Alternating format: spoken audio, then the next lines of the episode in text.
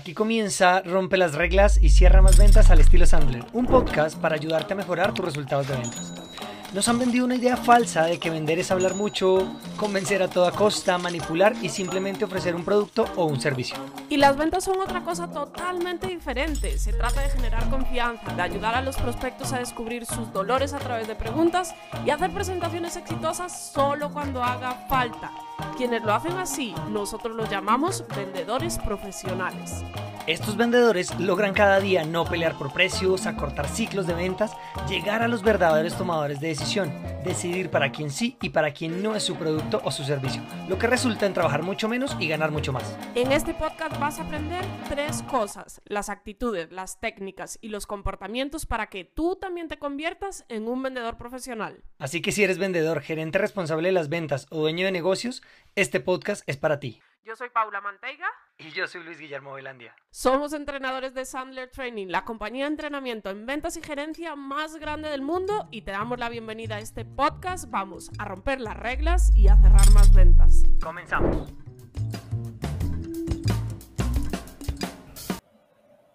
Y entonces, Luigi, ¿cuál es ese as bajo la manga que traes Esta- hoy esta- para la esta- jugada maestra? Esta la van a amar porque es una de las cosas que Sorprende porque yo no sé cuál es. es una de las cosas que más le pasa a los vendedores y es de las cosas que más nos piden en nuestros entrenamientos. ¿Qué contesto cuando, cuando, cuando un, un prospecto, un cliente potencial me dice esto?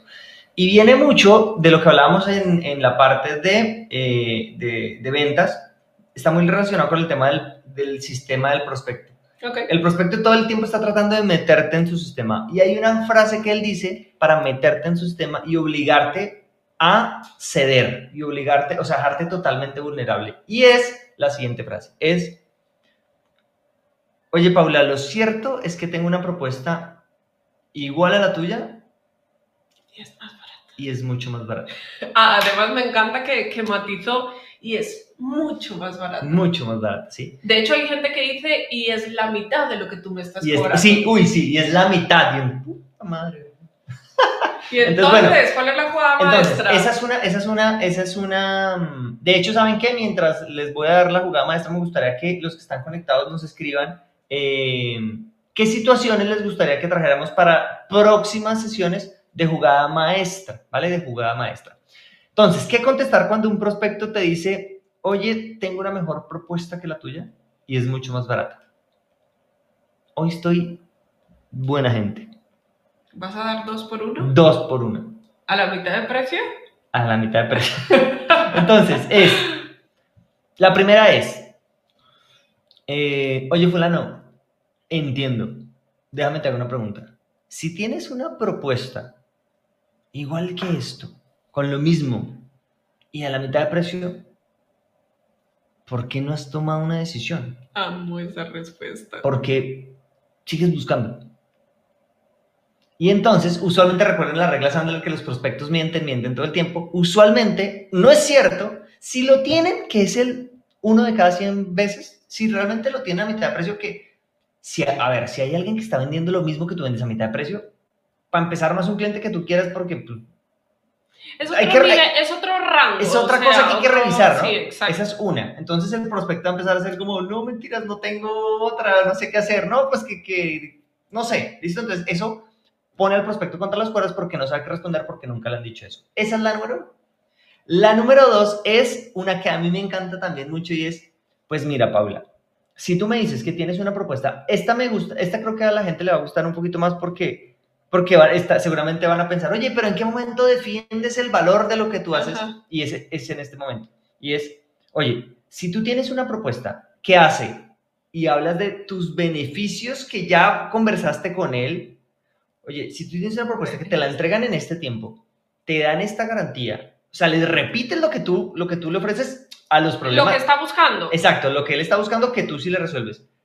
Hace esto Pero ojo, Luigi, tiene que estar enfocado en lo que está buscando. Sí, exacto. No, no, es, lo, no es lo genérico tuyo. no es, Sí. es- es lo que tú. por- ojo, porque esta es cuando él te dice, tengo una propuesta más barata que la tuya, quiere decir que tú ya le presentaste una propuesta. Y quiere decir que para presentarle una propuesta tienes que haber pasado por calificar esa oportunidad. Entonces él te dice, em, tengo una propuesta que vale menos que la tuya. Ok, oye, si te cumplen con estos tiempos de entrega, que era lo que querías, si la garantía que tú me pediste de dos años también te la igualan y adicionalmente me dices que tienen el, el servicio postventa que tú me esperas, que me pediste que una de las razones por las cuales tuvimos la reunión, y vale menos por la experiencia que tengo y por el conocimiento de la industria que tengo, yo te diría que la tomes. Es una muy buena opción y sería una gran alternativa para ti y yo de ti lo haría con ellos. Y te quedas callado, es así, yo de ti lo haría con ellos. Y no dices nada más. Él espera que tú, no, ahí terminas. A ver qué te dice. ¿Vale? Usualmente cuando nosotros decimos esto, empieza, no, no, no, bueno, lo que pasa es que tu propuesta sí es un poco mejor. Y yo, ¿en qué? Y empiezas a pedalar otra vez y él tiene, porque recuerda las reglas Sandra. Tiene que argumentar Claro. por qué está dispuesto, si diga, vamos a suponer, vale, que es el doble, ¿sí? Sí, Tiene que argumentar por qué está dispuesto a pagar el doble para trabajar contigo. Pero es él o ella el que tiene que argumentarlo, no tú. Entonces, Sí. está muy buena esa respuesta. Esa. Es muy divertida utilizarla realmente. Ah, claro, hay que ser valiente como lo, con lo que tú hiciste en esa reunión con los presidentes, para, pues, gente que se movió y para no, para no presentarles en ese momento. Hay que ser valiente, pero solamente tienes que ser valiente a los 10 segundos que dices la frase. Ya después lo que va a pasar, pasará. ¿Vale? Exacto. Listo. Entonces ahí está. Eh, no se los olviden, de verdad. Tomen nota, practiquen estas jugadas maestras porque les va a ayudar mucho. Esperamos que este episodio te haya gustado mucho y que realmente apliques para que puedas mejorar tus resultados de ventas. Si es así, suscríbete para que siempre estés al tanto de todo lo que publicamos y coméntanos aquí abajo, cuéntanos qué te llevas de este episodio y sobre todo, ¿sabes qué? Compártelo para que cada vez seamos más vendedores profesionales ahí afuera. Te esperamos en el próximo episodio.